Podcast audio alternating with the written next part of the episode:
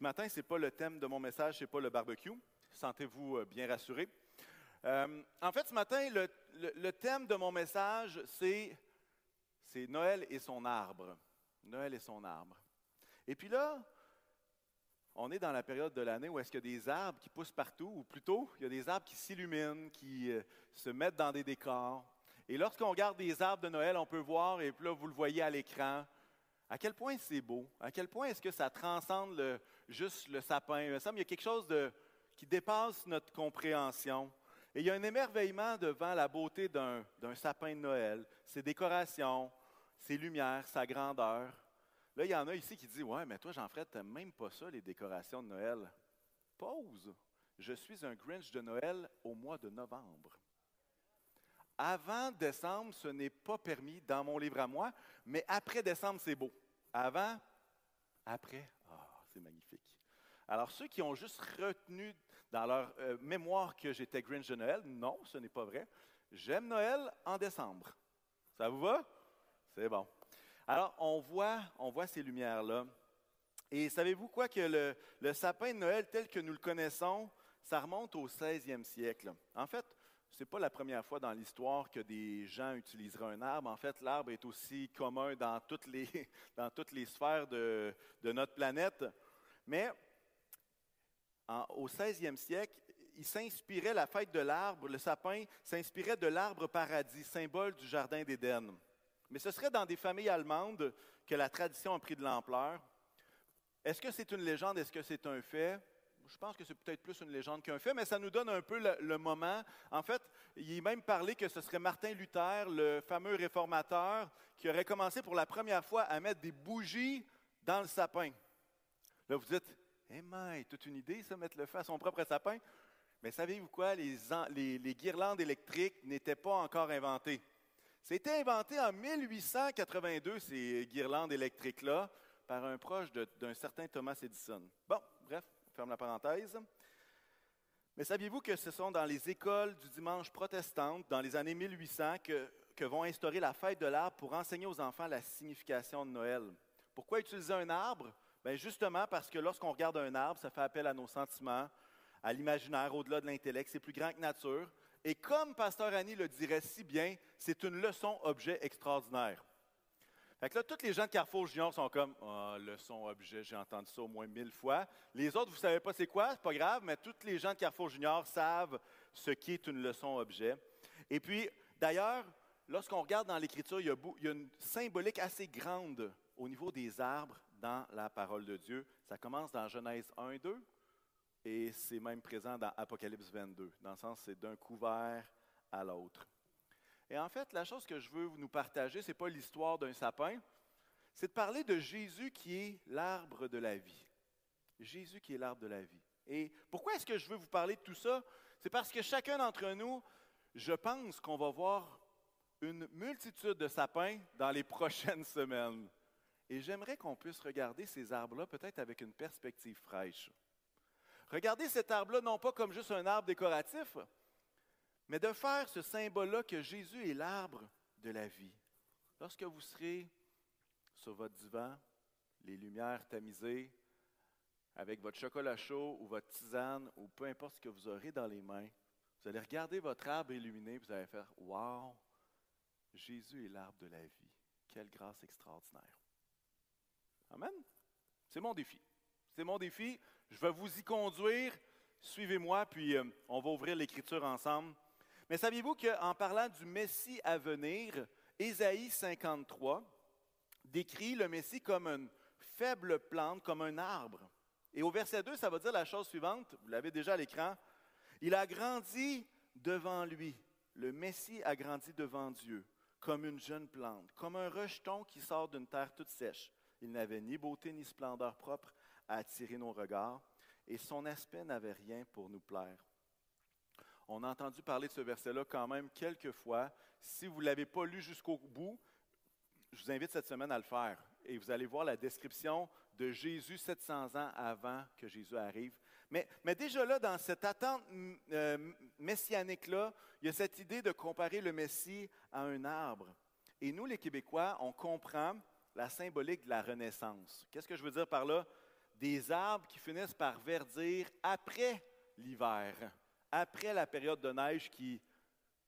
Il n'y a plus de feuilles, il n'y a plus de verdure, mis à part hein, un sapin qui demeure toujours vert. Intéressant. Quoi de mieux qu'un arbre aux épines toutes vertes pour se souvenir que la vie renaît, que la vie va jaillir d'une terre qui est maintenant glacée, mais qui va fleurir? Le métier est une jeune plante qui émerge d'une terre toute sèche, et c'est ça l'histoire de Noël.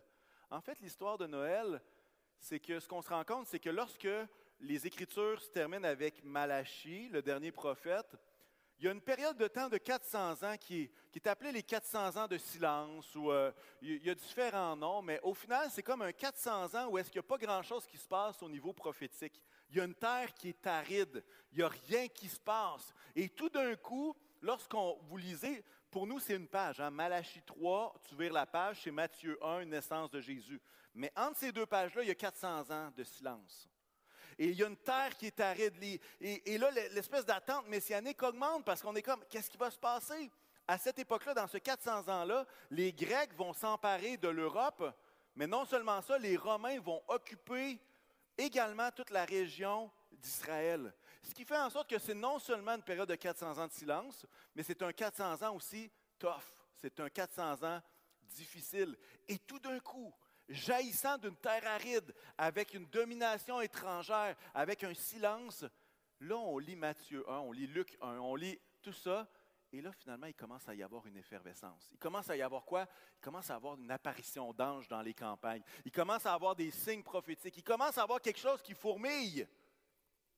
Et le Messie est comme cette faible plante qui grandit, qui grandit comme un arbre. Et ce silence prophétique-là va se changer en Jésus, qui est l'espoir des nations, un arbre, qui est l'arbre de la vie. Et, Genèse 2 nous parle aussi d'arbres. On va aller dans Genèse 2, 9. Ça va dire la chose suivante, c'est dans le récit de la création. Jésus a créé des arbres, il a créé aussi le bacon. C'est génial. Il est le créateur de toutes choses. Mais voici ce qui va être dit dans Genèse 2, 9. Il va dire L'Éternel Dieu fit pousser du sol des arbres de toutes sortes, agréable à voir et porteur de fruits bons à manger. Il fit pousser l'arbre de la vie au milieu du jardin, ainsi qu'un autre arbre, l'arbre de la connaissance du bien et du mal. Si on va un petit peu plus loin dans Genèse 2, au verset 15, ça va dire L'Éternel Dieu prit l'homme et le plaça dans le jardin d'Éden pour qu'il le cultive et le garde. L'Éternel Dieu donna cet ordre à l'homme Tu pourras manger des fruits les fruits de tous les arbres du jardin, mais tu ne mangeras pas le fruit de l'arbre de la connaissance du bien et du mal, car le jour où tu en mangeras, tu mourras, c'est certain. On a deux arbres dans le jardin. Le premier arbre, qui est appelé l'arbre de la vie, en fait représente, symbolise la relation qui est possible entre Dieu et l'homme. Où est-ce que Dieu donne cet arbre-là comme un arbre de communion, où est-ce qu'il y a les fruits, il y a tout ce qu'il a besoin. Et ça représente la connexion entre l'humain et Dieu. Lorsqu'on connaît la fin de l'histoire, on se rend compte que celui qui permet une relation entre Dieu et les hommes, il y a un nom, il s'appelle Jésus. Comprenez? Et l'autre arbre représente plus l'action de l'homme, l'arbre du bien de la connaissance du mal. Il représente l'action de l'homme avec le potentiel de rébellion, de rébellion qui est là. Et à quelque part, Adam et Ève étaient les jardiniers de cet endroit paradisiaque. Alors, on connaît l'histoire, hein? la pomme est croquée, le péché entre, et finalement, avec le fruit défendu, Adam et Ève sont chassés du jardin, chassés en dehors de cet endroit paradisiaque-là, là où il y avait cet arbre de la vie, dans lequel il y avait cette relation entre l'homme et Dieu, et ils se parlaient, lorsqu'on lit Genèse, on voit qu'ils se parlaient l'un et l'autre. Mais après ça, j'aimerais vous faire remarquer que suite à la chute, tout le récit biblique vit la conséquence de cette action. Hein, on vit la conséquence du péché. Vous savez, c'est quoi le péché? Pas le choix, hein? On vit la souffrance, on vit la maladie, on vit les mauvais choix de notre côté, les mauvais choix des autres. On sait c'est quoi. Mais ça ne provoque pas uniquement des conséquences de cet ordre-là, ça provoque aussi l'action de Dieu pour nous ramener à cet arbre de la vie. Qu'est-ce que je veux dire par là? Du premier chapitre au dernier chapitre, on voit la description d'un autre arbre. Mais c'est comme si tout le récit biblique suite à la chute, c'est Dieu qui tente de ramener chaque personne à revenir à cet endroit où est-ce qu'il y a l'arbre de la vie. On appelle ça la Nouvelle Jérusalem dans un autre, dans un autre terme. Et puis dans Apocalypse 22, dernier chapitre de la Bible, on a la description de cet endroit qui est préparé pour tous ceux qui sont réconciliés avec Dieu, tous ceux qui auront cru en Jésus. Et, et ça va dire ceci dans Apocalypse 22. Et c'est comme une vision qui est donnée à l'apôtre Jean. Puis il me montra le fleuve d'eau de la vie, limpide comme du cristal, qui sortait du trône de Dieu et de l'agneau. Au milieu de la place de la ville, au milieu de la ville, entre les deux bras du fleuve se trouvait l'arbre de la vie, qui produit douze récoltes. Il donne son fruit chaque mois, et ses feuilles servent à la guérison des nations. Il n'y aura plus de malédiction un retour, c'est comme un nouvel Éden, un nouveau jardin d'Éden. Où est-ce que dans le récit biblique, on voit Dieu qui essaie de faire en sorte, et Dieu qui permet, qui accorde le pouvoir à chaque être humain de revenir à cet arbre de la vie. Comprenez un peu la symbolique? Et là, c'est comme si la boucle se boucle. Le péché a éloigné Adam, Ève, l'humanité, toi, moi, ton voisin, a éloigné tout le monde de cet arbre de vie. Mais Noël se veut l'action de Dieu qui, en envoyant son Fils sur terre, il veut rassembler l'humanité au pied de cet arbre de vie qui est Christ et duquel ses feuilles servent à la guérison des nations. Amen. Amen. Vous savez, Adam et Ève étaient les jardiniers. Oui, étaient les jardiniers du Jardin d'Éden. Et ce qu'on se rend compte, c'est que l'apôtre Paul va dire que Jésus est le nouvel Adam, et comme le nouvel Adam, en version plus parfaite, on se comprend. Mais dans Romains 5, 17, il va y avoir cette comparaison-là. Et on lit la chose suivante. Si par un seul homme, Adam, par la faute d'un seul, la mort a régné, ceux qui reçoivent avec abondance la grâce et le don de la justice régneront à bien plus forte raison dans la vie par Jésus-Christ, lui seul un arbre a provoqué la chute de l'homme. Jésus a choisi d'être suspendu à un arbre maudit, la croix, afin qu'on puisse goûter à nouveau à l'arbre de la vie. Pour qu'on puisse goûter à non seulement le symbole de cette connexion entre Dieu et l'homme, mais qu'on puisse être pleinement dans sa présence pour l'éternité. La boucle se boucle. C'est beau Noël. C'est beau Noël. C'est Dieu qui permet de revenir à cet endroit parfait. Jésus est l'arbre de la vie. Alors, moi, ce que je vous recommande, ce que je vous suggère, c'est quand vous regarderez votre arbre de Noël avec toutes les décorations que vous avez préparées, le temps que vous y avez mis, avec sa beauté, ses lumières, on peut se rappeler que Jésus est l'arbre de la vie. Jésus est l'arbre qui demeure toujours vert. Qu'est-ce que je veux dire par là? Il ne se fane pas, il ne se flétrit pas, il ne se courbe pas, il ne tombe pas, il est solide et porteur de fruits qui apportent la guérison aux nations. En fait, l'arbre qui est toujours vert nous invite à puiser en lui tout ce qu'il faut pour que nous également puissions être des arbres qui demeurent toujours verts. Parce que de la même façon que cette espèce de fleuve de vie, tu sais, un arbre, c'est ses racines qui font la différence, vous le savez mais on veut plonger nos racines pour être également nous-mêmes des hommes et des femmes qui demeurent toujours verts. Et c'est l'encouragement de Psaume 1. On va tourner là. Dans Psaume 1, versets 1 à 3, ça va dire Heureux l'homme qui ne suit pas le conseil des méchants, qui ne s'arrête pas sur la voie des pécheurs et qui ne s'assied pas en compagnie des moqueurs, mais qui trouve son plaisir dans la loi de l'Éternel et la médite jour et nuit. Écoutez bien ça. Il ressemble à un arbre planté près d'un cours d'eau. Il donne son fruit en sa saison et son feuillage ne se flétrit pas. Tout ce qu'il fait lui réussit. Ça ressemble à Apocalypse, ça, hein? Son feuillage ne se flétrit pas. Il donne son fruit en sa saison. Et ici, dans le psaume, on voit une comparaison entre le croyant et qui est comme un arbre qui est comme un arbre planté près d'un cours d'eau. Hein? Et puis, il y a cette analogie-là qui n'est pas la seule, dans le sens que ce n'est pas la seule fois dans l'Écriture où est-ce que le croyant va être comparé à un arbre. Peut-être en riant, j'ai toujours rêvé, moi, d'être l'arbre dans la pièce de théâtre. Tu sais, qui reste comme ça pendant toute, toute la pièce de théâtre. Il y a quelqu'un qui a déjà fait l'arbre dans une pièce de théâtre? Allez, allez, on veut. Oh, il y a quelqu'un là-bas, je vois ta main, tu peux la descendre. Quelqu'un d'autre? Ah, il y en a un en haut complètement à la régie. Je vois ta main, tu peux la descendre. Il y a juste deux chanceux qui ont réussi à être l'arbre.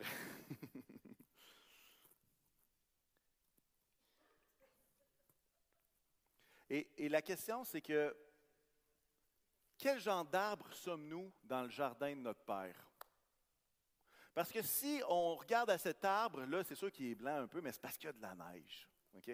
C'est de la neige. Mais c'est un arbre qui est, est, supposé demeurer toujours vert. Je vais parler à l'équipe de décoration, ça m'aurait pris un arbre vert. Non, non. mais à quelque part, on est appelé à être de ces arbres qui demeurent toujours verts. Et la question, c'est quel genre d'arbre sommes-nous? Et quel genre de fruits portons-nous? Et je veux vous amener quelques passages qui font le parallèle entre l'arbre et le croyant. Et dans Matthieu 7, versets 17 à 20, ça va comme suit, je pense qu'on l'a. Oui, merci. Tout bon arbre produit de bons fruits, mais le mauvais arbre produit de mauvais fruits. Un bon arbre ne peut pas produire de mauvais fruits, ni un mauvais arbre porter de bons fruits. Tout, arbre qui ne porte pas de bons fruits est coupé, jeté au feu. C'est donc à leurs fruits que vous les reconnaîtrez. Proverbe 11, le fruit que porte le juste est un arbre de vie, et le sage gagne des âmes. Hmm. Amen. Psaume 92. Les justes poussent comme le palmier. Les palmiers.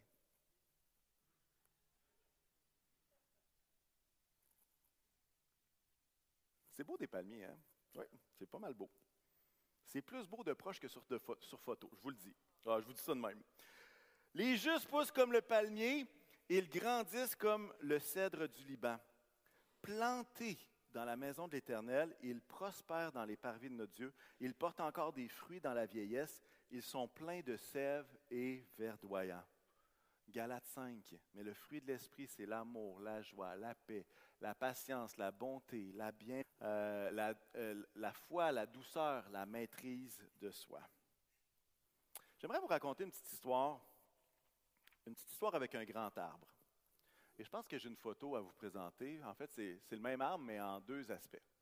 Ça, c'est chez nous, quand il n'y a pas de neige. Et ça, c'est un, un arbre qui, qui était pas mal gros. En fait, il est énorme. Pour ceux qui connaissent les essences d'arbres, c'est un peuplier. Les peupliers ne sont pas supposés être gros de même, mais chez nous, il est gros de même. OK? Et puis, ce qui se passait, c'est que cet arbre-là avait beaucoup de problèmes beaucoup de problèmes. Le premier, c'est qu'il était vraiment gros. Il était probablement trop gros. Mais en tout cas, ça, c'est une. Je dis, je dis les problèmes au passé parce qu'heureusement, il n'est plus. OK? Il n'est plus. Non, il n'y a pas de pleurs là-dessus. Pas du tout. Vous allez comprendre pourquoi. Euh, aucunement. Mais en fait, ce qui s'est passé, c'est que l'arbre appartient à ma voisine. Et puis ma voisine, elle le trouve vraiment déplaisant, cet arbre-là. Alors, elle a essayé de le faire couper. Alors, pour ceux qui sont sur caméra, nous respectons les règles de la Ville de Québec. Ça nous prend une permission parce que l'arbre est en façade de la maison. Alors, ça nous prenait un permis pour abattre l'arbre. Alors, à plusieurs reprises, des inspecteurs viennent, regardent l'arbre. Ah, oh, madame, madame, il est en santé, il est en santé, il est correct. On ne peut pas abattre un arbre comme ça, puis ci, puis ça. Alors, en fait, ce qui est spécial, c'est que, et là, j'accuse pas du tout nos gens de la ville, loin de là, mais sous une apparence de santé se cachaient d'autres problèmes. Le deuxième problème, c'était le problème des fruits. En fait, c'est écœurant comment c'est dégueulasse ces fruits-là. Pourquoi? Parce que ça commence à pousser, ah, puis à cause qu'ils étaient surdimensionnés, c'était comme des, espèces de longues tiges comme ça qui collaient partout. Pendant une semaine, ça collait partout, ça rentrait dans la maison, les souliers, tout, c'était horrible. Et quand on finissait par arrêter cette période-là du sticky, euh, du sticky fruit, euh, après ça, ce qui se passait, c'est que ça devenait de la mousse. Mais de la mousse, je vous le dis, l'année passée, on a passé trois semaines à la ramasser au râteau sans être capable de toute la ramasser. C'était partout. Mes voisins, l'autre voisin qui est en haut du mur, se plaignait aussi. Il dit Ça n'a pas de bon sens, mais moi, il tombait où? Sur mon terrain. Des fruits déplaisants. Et il y avait un autre problème aussi qu'on s'est rendu compte récemment c'est qu'il y avait un problème de racines. En fait, ce qui s'est passé, c'est que lorsqu'on a fini par avoir le permis, puis là je dis on parce que moi je poussais autant que ma voisine, j'essayais de convaincre les, gens de la ville. Quand on a fini par avoir le permis, l'émondeur a été engagé. Il s'est pointé sur place puis il a dit Monsieur, il dit c'est incroyable, c'est dangereux cet arbre-là. J'ai dit pourquoi? Il dit ben regardez, à cet endroit-là, à la base, les racines ont commencé à sortir.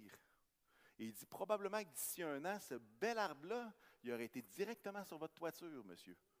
Puis là, on était comme, ben là, c'est quoi cette affaire-là? on se fait dire qu'il est en santé, puis finalement, moi, je me fais dire par les mondeurs qu'il pourrait. Euh, puis honnêtement, je vais vous dire la chose suivante.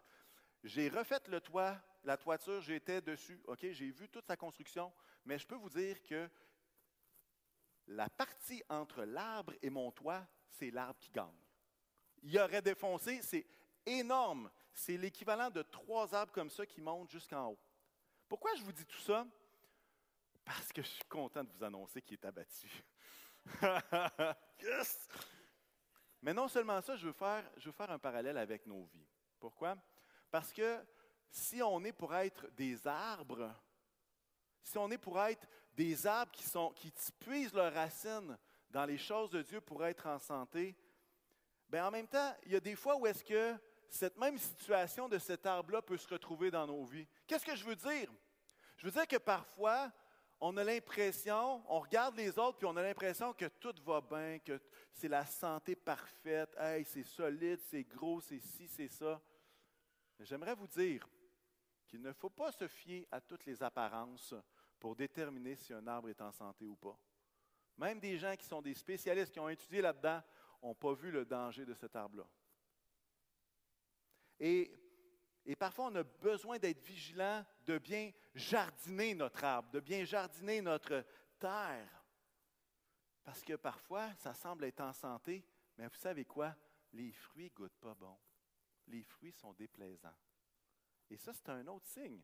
Tu peux avoir quelque chose qui a de l'air très grand, très beau, mais tu t'approches des fruits de la personne, puis c'est comme, ah, ah, dans notre tête à nous, on a l'impression qu'un arbre, ça donne juste des bons fruits. Mais la réalité, c'est que des fois, moi, je le sais à cause de mon arbre, il y a des fruits qui sont déplaisants, qui sont dégueulasses, pour utiliser une autre expression. Vous n'avez pas été chez nous, vous ne les avez pas expérimentés, mais je peux vous dire que ça, c'est bien meilleur que les fruits de mon arbre. Vraiment meilleur. Je vous le dis. Le bacon ne pousse pas dans les arbres, mais je suis en train de prier pour que ça se règle.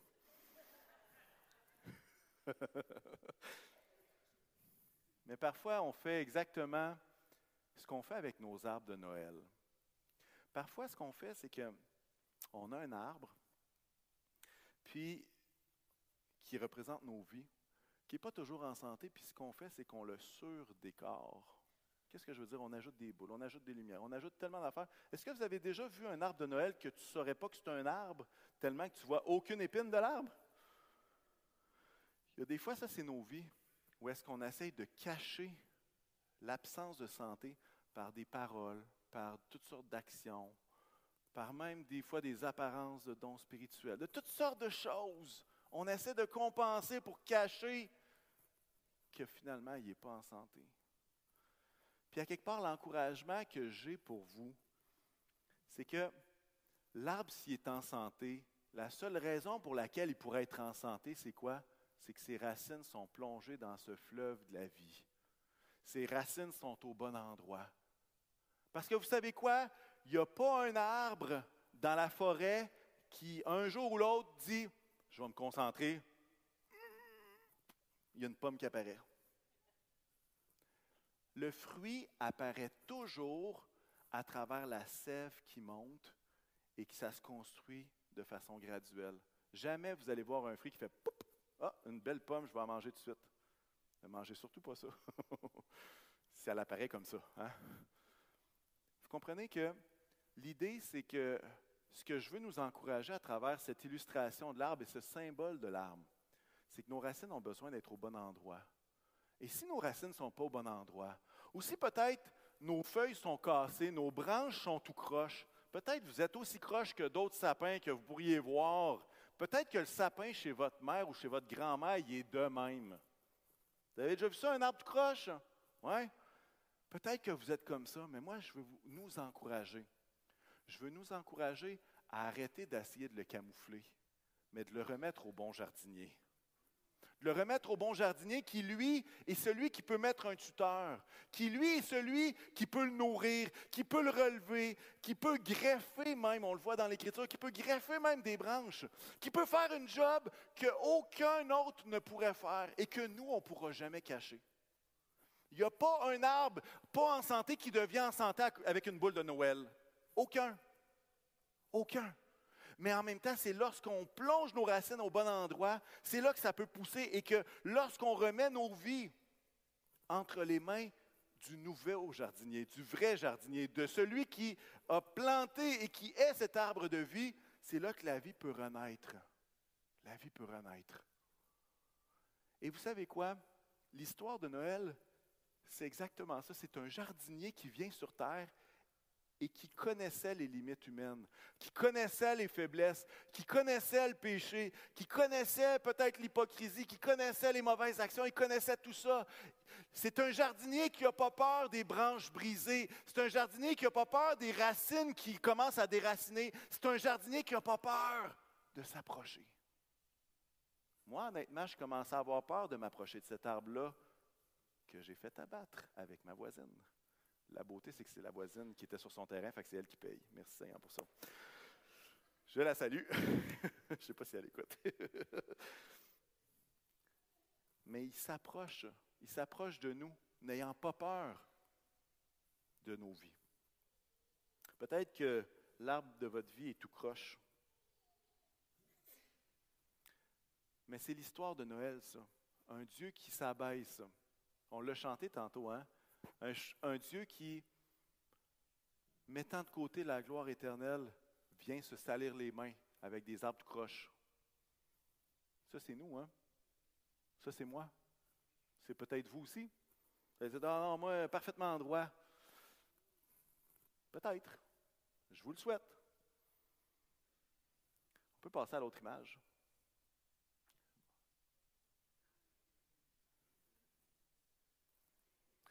Vous savez, cet arbre-là serait beaucoup plus beau sans décoration.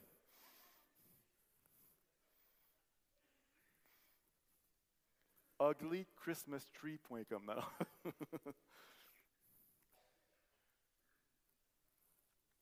Des fois, on essaie de camoufler plutôt que laisser Dieu faire pousser ce qu'il a besoin de pousser.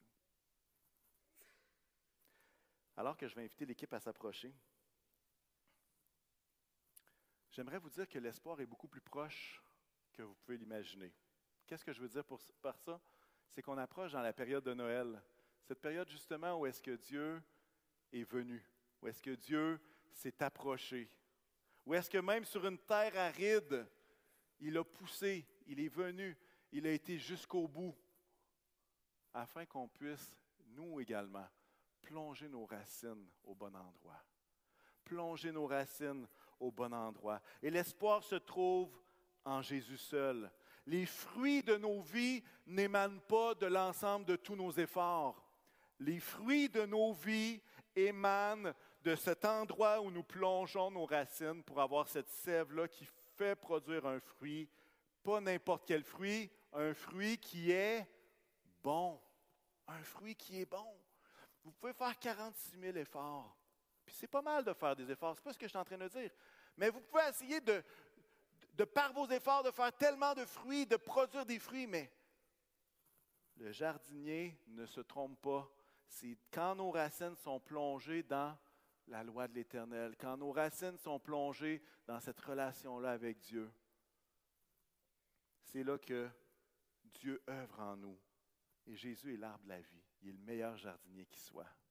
Amen. Jésus est le meilleur jardinier qui soit. Alors, peut-être que vous voyez ces arbres, vous voyez des arbres décorés, puis peut-être que vous trouvez ça bien cute, mais moi je trouve qu'il y a deux choses qu'on peut regarder différemment à l'arbre, c'est dire, À quoi ressemble mon arbre à moi? Ça ou ça? À quoi ressemble mon arbre? À quoi ressemblent mes fruits? Mais également de regarder cet arbre-là en disant Waouh, Seigneur, c'est toi qui es l'arbre de la vie. C'est toi qui donnes la vie. Et c'est toi qui vas la mener jusqu'au bout. Jusqu'à Apocalypse 22, jusqu'à cette nouvelle Jérusalem-là, où est-ce que le feuillage de l'arbre de la vie est source de guérison pour les nations. Et moi, je ne sais pas pour vous, mais je crois que beaucoup de gens ont besoin d'une guérison dans leur cœur, dans leur vie. Et il y a juste Christ qui peut l'apporter. Il y a juste Christ qui peut apporter ça. Est-ce qu'on peut prier ensemble? Seigneur éternel, on veut te rendre gloire. On veut te rendre gloire, Seigneur, parce que tu es le, es meilleur jardinier qui soit.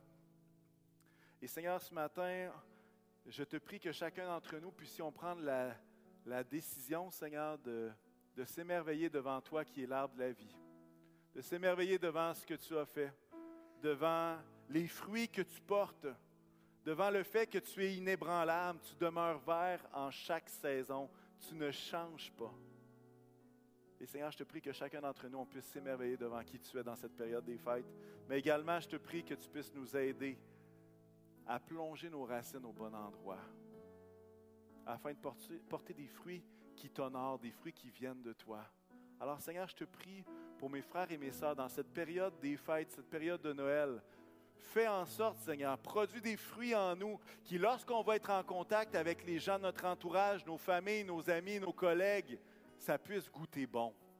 Que ça puisse être des choses qui sont agréables, des choses qui proviennent du fruit de ton esprit, Seigneur. Nous voulons plonger nos racines en toi, Seigneur. Alors Jésus, puisses-tu nous aider, nous aider, Seigneur, à construire nos vies avec toi et que toute la gloire te revienne, Seigneur. Produis, Seigneur, ces fruits en nous. Au nom de Jésus. Amen.